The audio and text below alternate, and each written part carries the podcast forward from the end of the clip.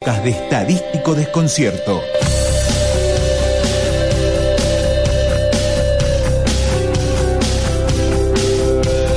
Bienvenidos, pasen y vean la radio como nos gusta.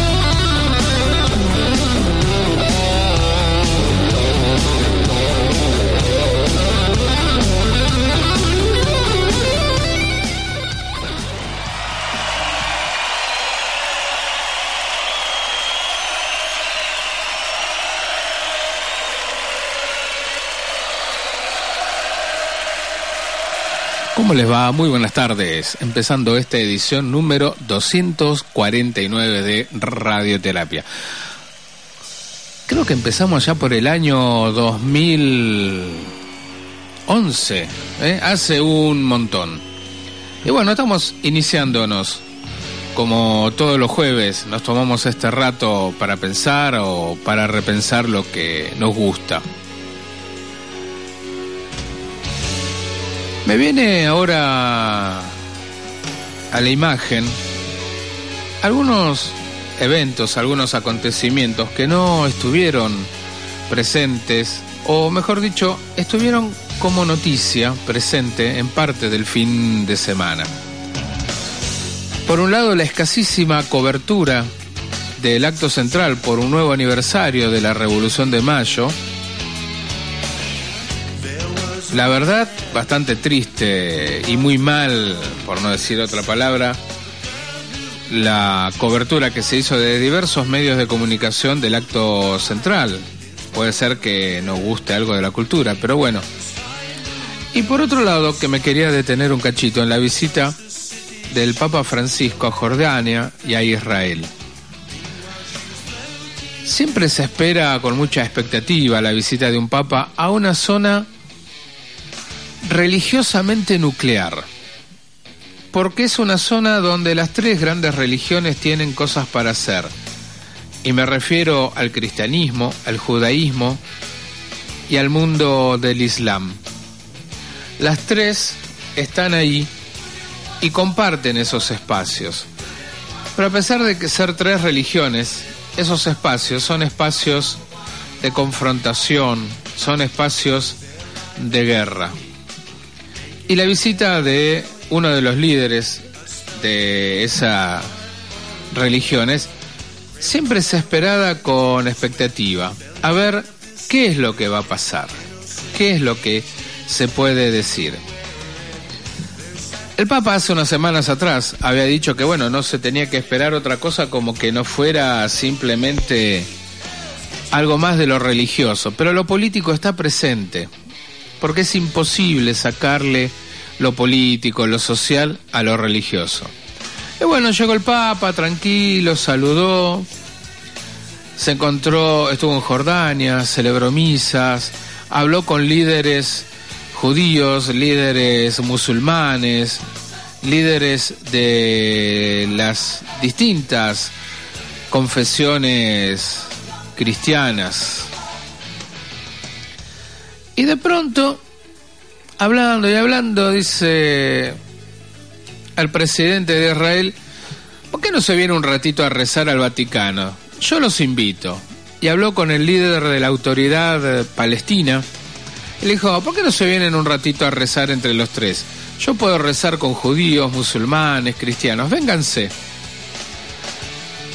Y estos dos líderes que no se pueden ni ver, que no se quieren ni ver, le dijeron, ¿por qué no? Vamos a ir. Después el Papa dijo, bueno, yo, yo pongo la casa, ustedes pongan el resto. Y este gesto de acercar es un gesto que ni el bueno de Obama, ni el bueno de Cameron, ni la buena de Merkel habían logrado. ¿Desde qué lugar? Desde la simpleza, pero también desde el ejemplo. Desde el ejemplo de ser un argentino que vive en un país en donde musulmanes, cristianos, ateos, hebreos conviven y comparten un mismo espacio, una misma geografía, una misma historia, con cordialidad, con respeto y con amistad. Creo que desde ese lugar él se pudo dar el gusto, pero también la enorme oportunidad de decir, vamos a intentarlo, total, todo lo otro fracasó, lo intentamos, si fracasa, mala suerte, si esto sale bien, está bárbaro. Y esto nos vuelve a llevar a un concepto que a veces perdemos cuando hablamos mucho de las políticas domésticas. Y es que en el fondo existe una idea en la cual todos los humanos somos hermanos, pertenecemos naturalmente a la misma especie y somos naturalmente todos hermanos. Y me parece que desde ese lugar está bueno que lo pensemos a esta acción de Francisco. Si nosotros nos alejamos de la tierra, vamos a ver que no existen las fronteras, no existen los países, sino una masa de agua y de tierras habitadas por animales, plantas y unos tipos que dicen ser hombres que saben que saben. Entonces, desde ese lugar, pensando que después de todo las fronteras no existen en la realidad, sino que son creaciones humanas para dividir. Me parece que ese mensaje que llevó el Papa Francisco es, una vez más, el que nos permite creer que se puede vivir en un mundo sin fronteras, que podemos compartir sueños, deseos, un destino, sin necesidad de mirar aquello que nos separa. Bienvenidos a esta radioterapia.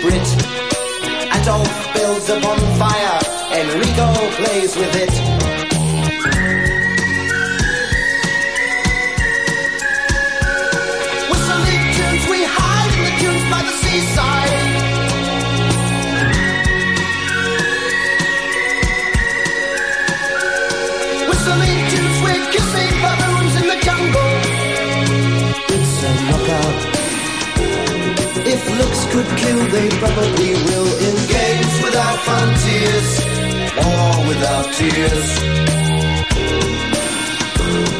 If looks could kill, they probably will in games without frontiers, war without tears.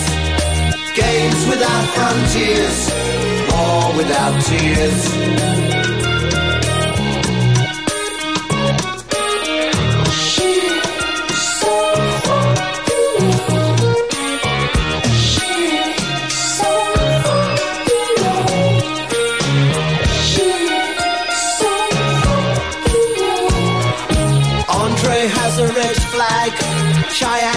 is blue.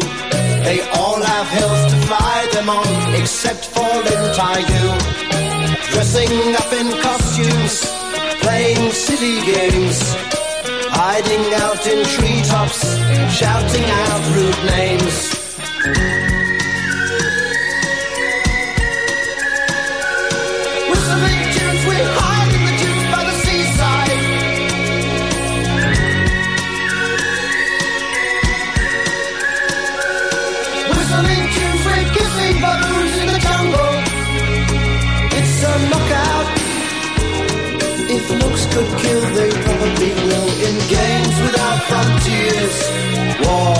Tears.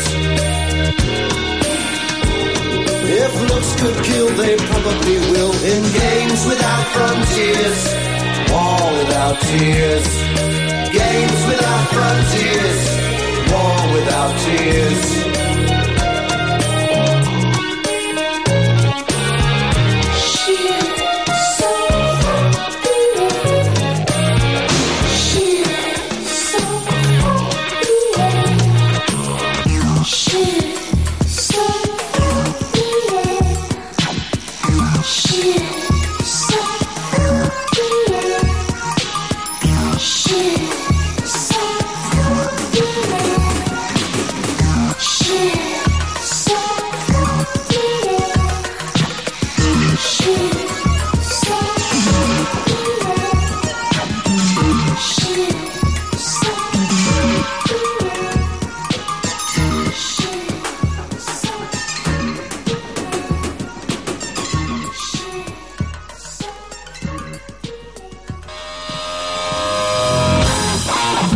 Necesitas radioterapia. Necesitas radioterapia. Al 4224 4130. Al 4224 4130.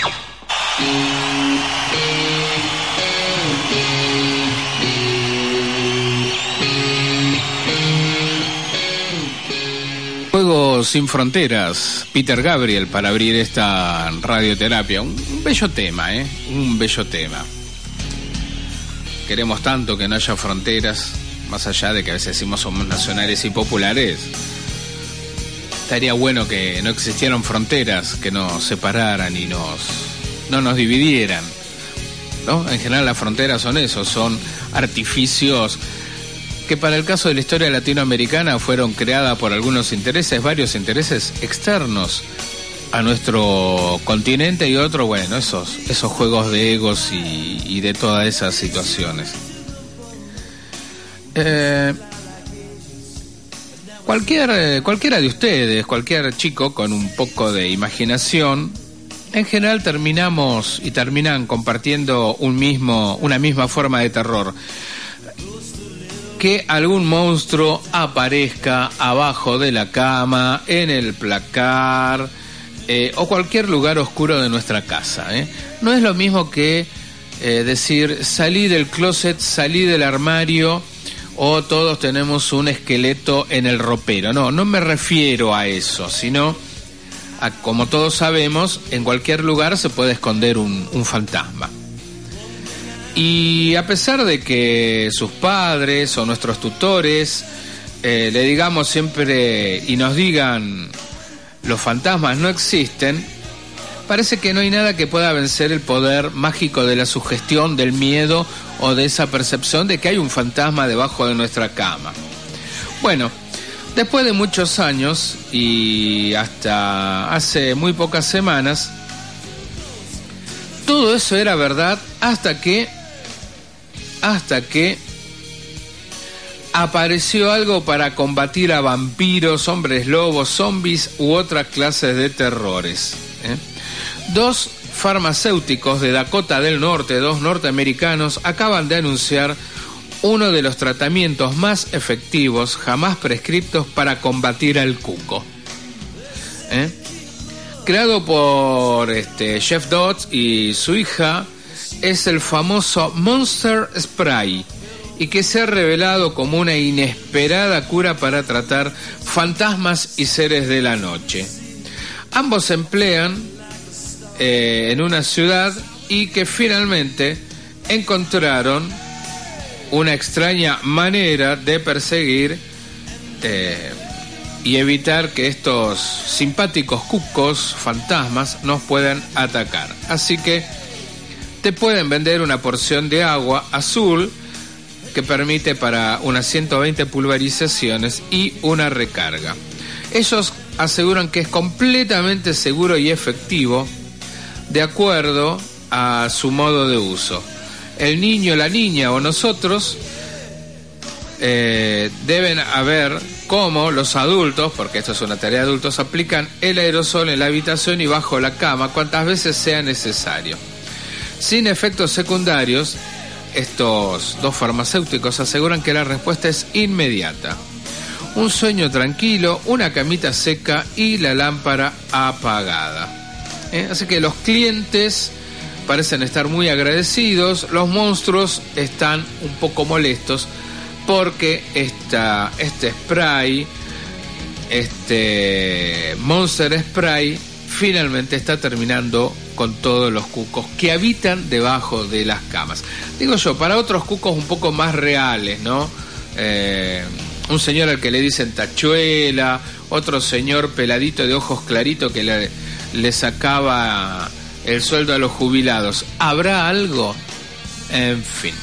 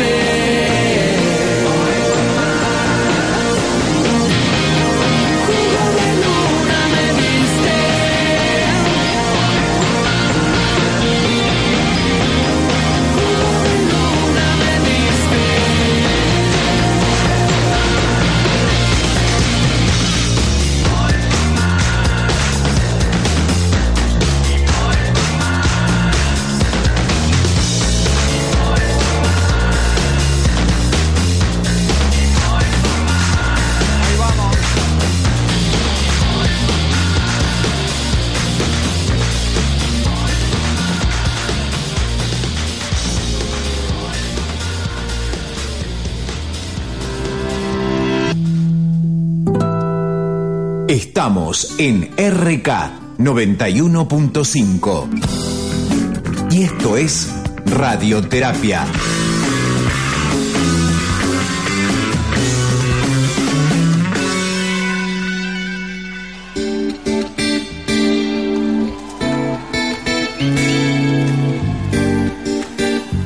Lo que, o quien, mejor dicho, nos está acompañando esta tarde es la banda norteamericana Toto, de un show del año 1993 llamado Absolutamente en Vivo.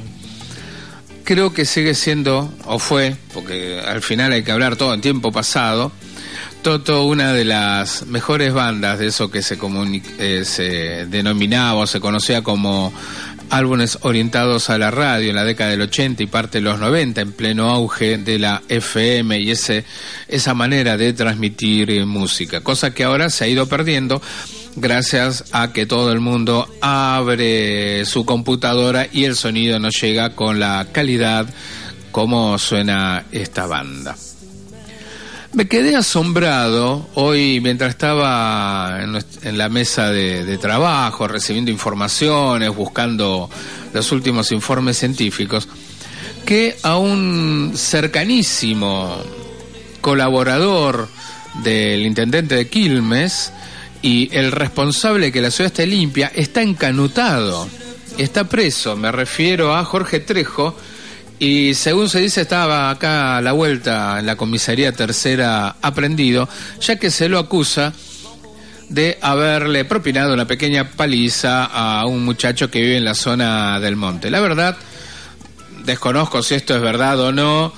A esta altura de mi vida tengo serias, este, serios cuidados para dar las informaciones porque me entero de algo y al otro día resulta que eso era mentira. Pero bueno, sería realmente vergonzoso que un funcionario municipal tenga que andar rescatando cosas que les roban a las trompadas. Yo entiendo que hay códigos de barrio, pero también entiendo que hay un código civil y un código penal, y si uno es un funcionario debe tener todos los recursos necesarios, de última para mandar a otros muchachos que se encarguen del trabajo y no tener que ir en cara, digo. Eh, uno ha aprendido algunas cosas en el barrio.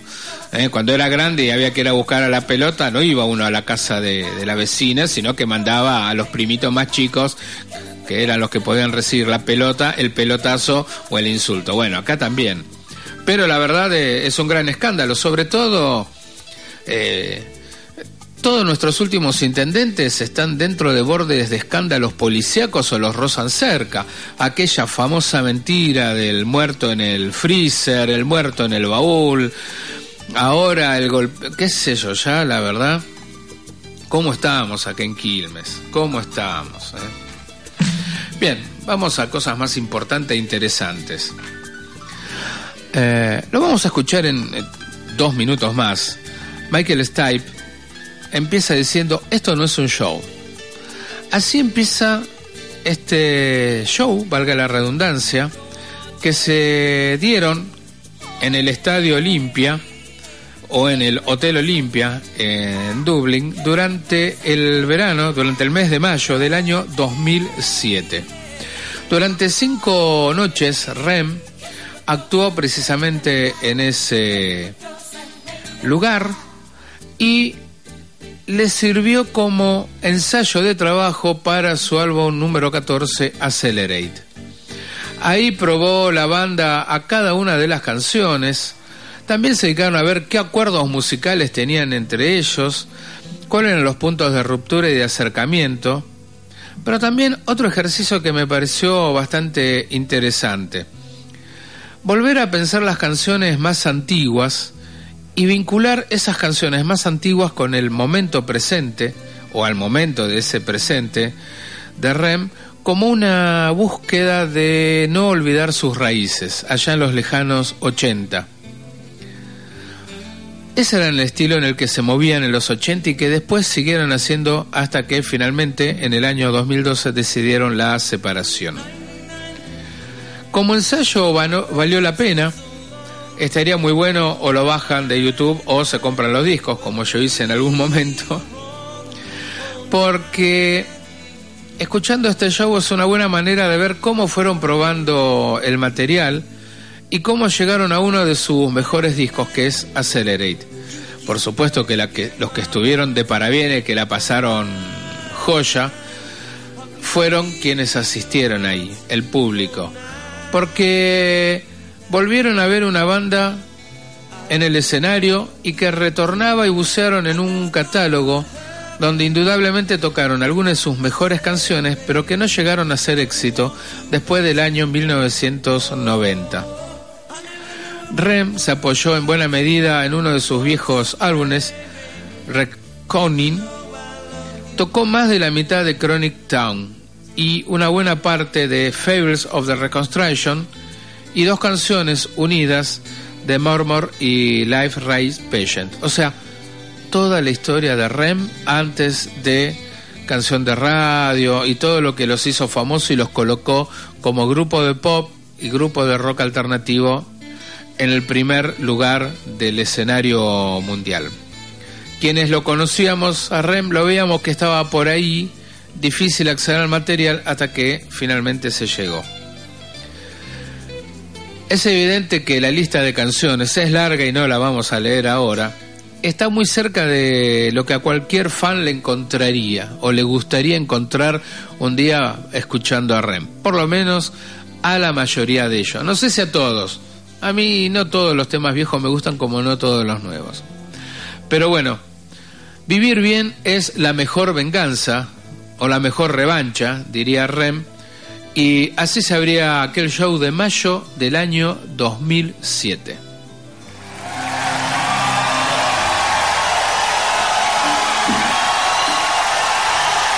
Créeme.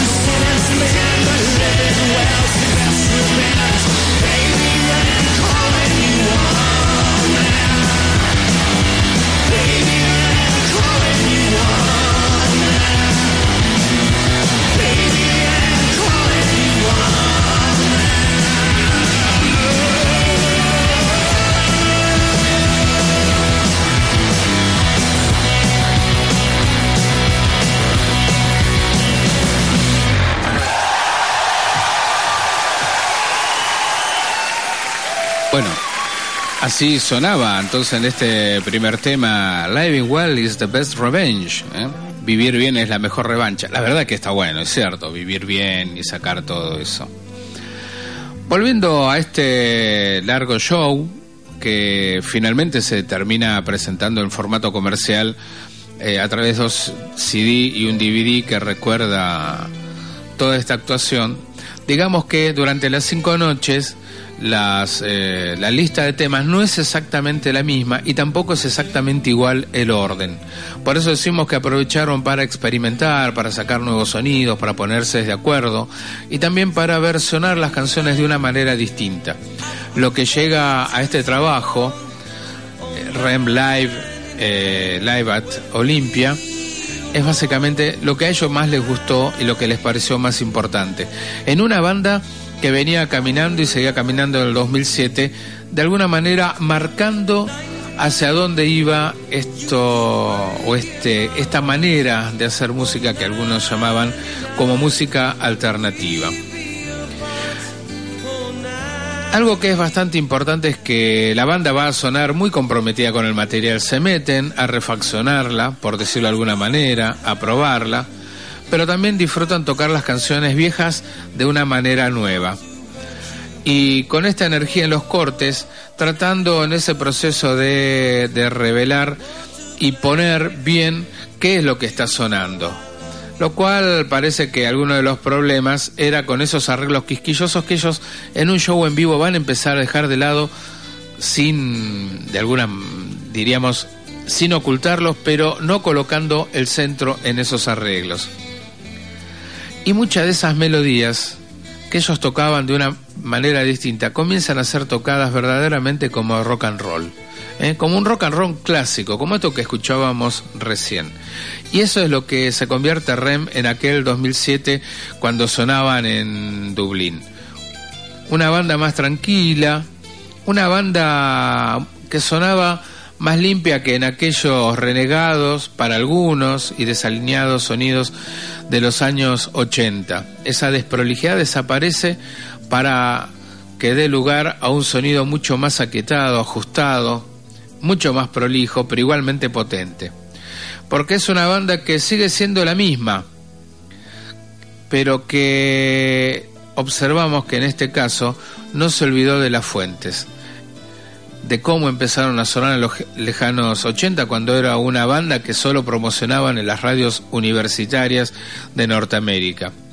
Y eso es lo que nos muestra este show en vivo, que después de todo, y al menos mientras Rem estuvo sonando, lo que terminó siendo fue rock and roll.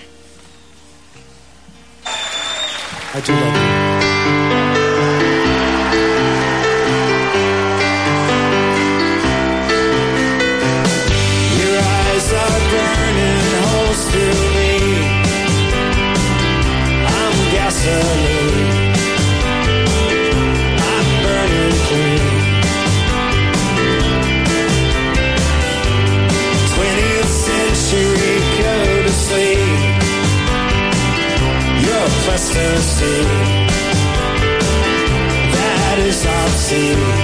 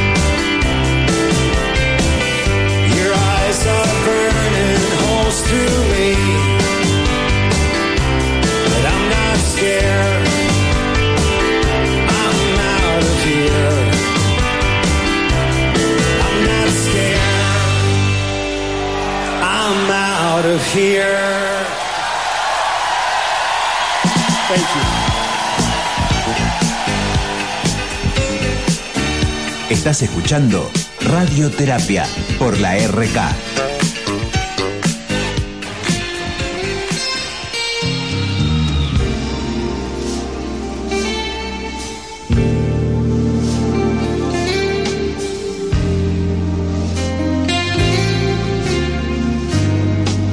¿Cómo me gusta este tema? Bueno, lo que escuchábamos recién era Electrolyte, electro, electrolito, sí se dice, usted que sabe más de, de tecnología que yo, eh, de REM.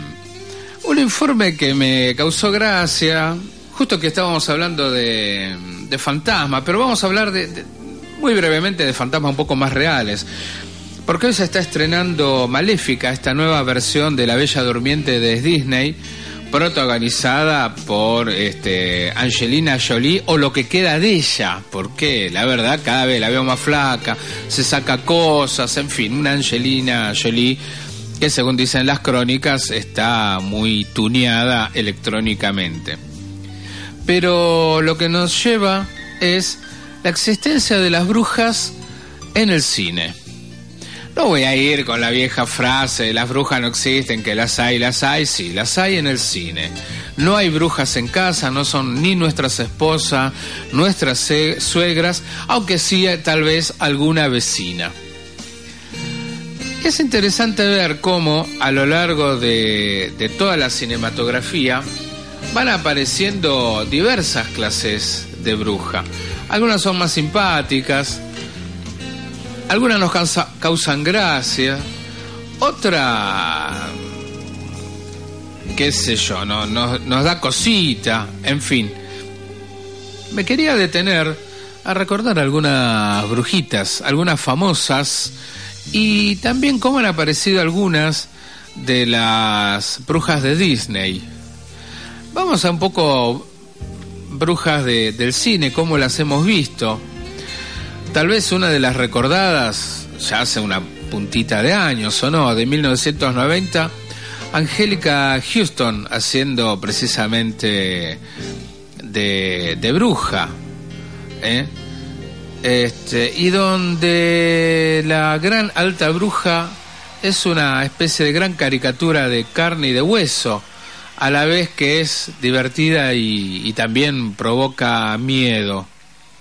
Es, es algo muy raro, porque es, en realidad, está adaptado de una novela para chicos, ¿eh? Angélica Houston.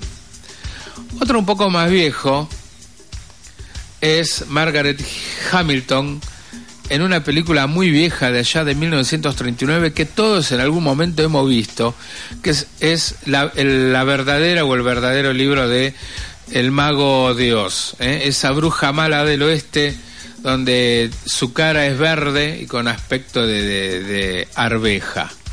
¿eh? Otra más conocida, o dos más conocidas y de quien nos hemos reído bastante, y yo creo que han creado esa, esa especie de, de terror a Cher y a Michelle Pfeiffer y Susan Sarandon en Las Brujas de Eastwick de 1987. Miren qué vieja que es, ¿eh? Cómo estas tres mujeres descubren sus poderes después de conocer al bueno de Jack Nicholson, que también es un verdadero demonio. Una película que cuando uno está aburrido bien se puede acercar un ratito a ver. Y finalmente una más vieja es eh, Bárbara Steele en La Máscara del Demonio de 1960, eh, donde es condenada a muerte en un artefacto de tortura medieval que la va a atravesar y bueno, después vuelve para, dos siglos después, para vengarse de sus asesinos. Una película rara, porque es un personaje muy extraño, esta máscara del demonio, porque te puede matar, pero te puede volver a la vida. Pero también hay algo de sexo, violencia, satanismo, cosas raras en las brujas. ¿eh? No sé si serán así todas las brujas, la verdad. ¿Y cómo olvidar lo que son las brujas de Disney? ¿eh? Eh, qué sé yo, la reina malvada de Blanca Nieve los siete enanitos o los siete enanos de allá de 1937. Recordemos que hay una nueva en el año 2012 con la hermosísima Charlize Theron, Blanca Nieves y el cazador. ¿eh? También anduvo Signori Weaver interpretándola ya por 1997. ¿eh? Varias veces han aparecido las reinas malvadas, algunas de una enorme belleza. Si bien no es una bruja, pero la querida Cruella del Vil, ¿eh? tanto en el dibujo animado como después cuando fue hecha su remake con actores de verdad con Glenn Close. Y cómo no olvidar, era una bruja. Técnicamente no era una bruja, pero una bruja, un papel verdaderamente maravilloso. Después seguimos viendo eh, más brujas que aparecen siempre como ese icono malvado, feo, eh, en Disney. La madre Gothel, eh, en Enredados, o la historia de Rampusel, que eso yo se lo tendría que preguntar a las chicas. Yo, la verdad, hablando, hablo de las brujas, no de las historias. O algo mucho más viejo, esa eh, a Verónica Leck en Me casé con una bruja del año 1942, donde esta rubia interpretaba a una bruja de Salem que se que juraba venganza con los hombres que le habían quemado a ella y a su padre en la hoguera en esa típica novela de las brujas de Salem. Bueno, finalmente el problema es que estaba muy buena la rubia, alguien de 1942, pero ella enamora al tipo al que quiere vengarse, pero se enamora de él y bueno, la vida pasa por otro lado. ¿eh? Las brujas también se enamoran. Y si no, este, qué sé yo, no sé. Eh, un poco del indio solar y a lo mejor, a lo mejor cuando se casan las brujas hay tormentas y pobre el que se case con ellas.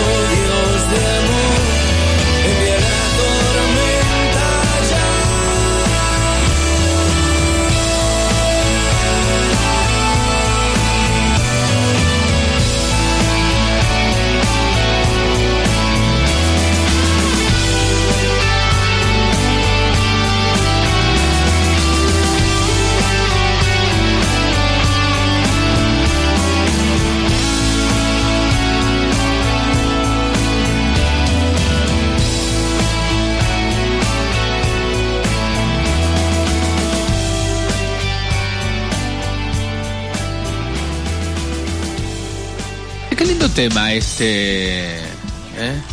Ceremonia durante la tormenta. Yo creo que sí, debe ser cuando se casan las brujas. ¿eh? Estoy, estoy convencido.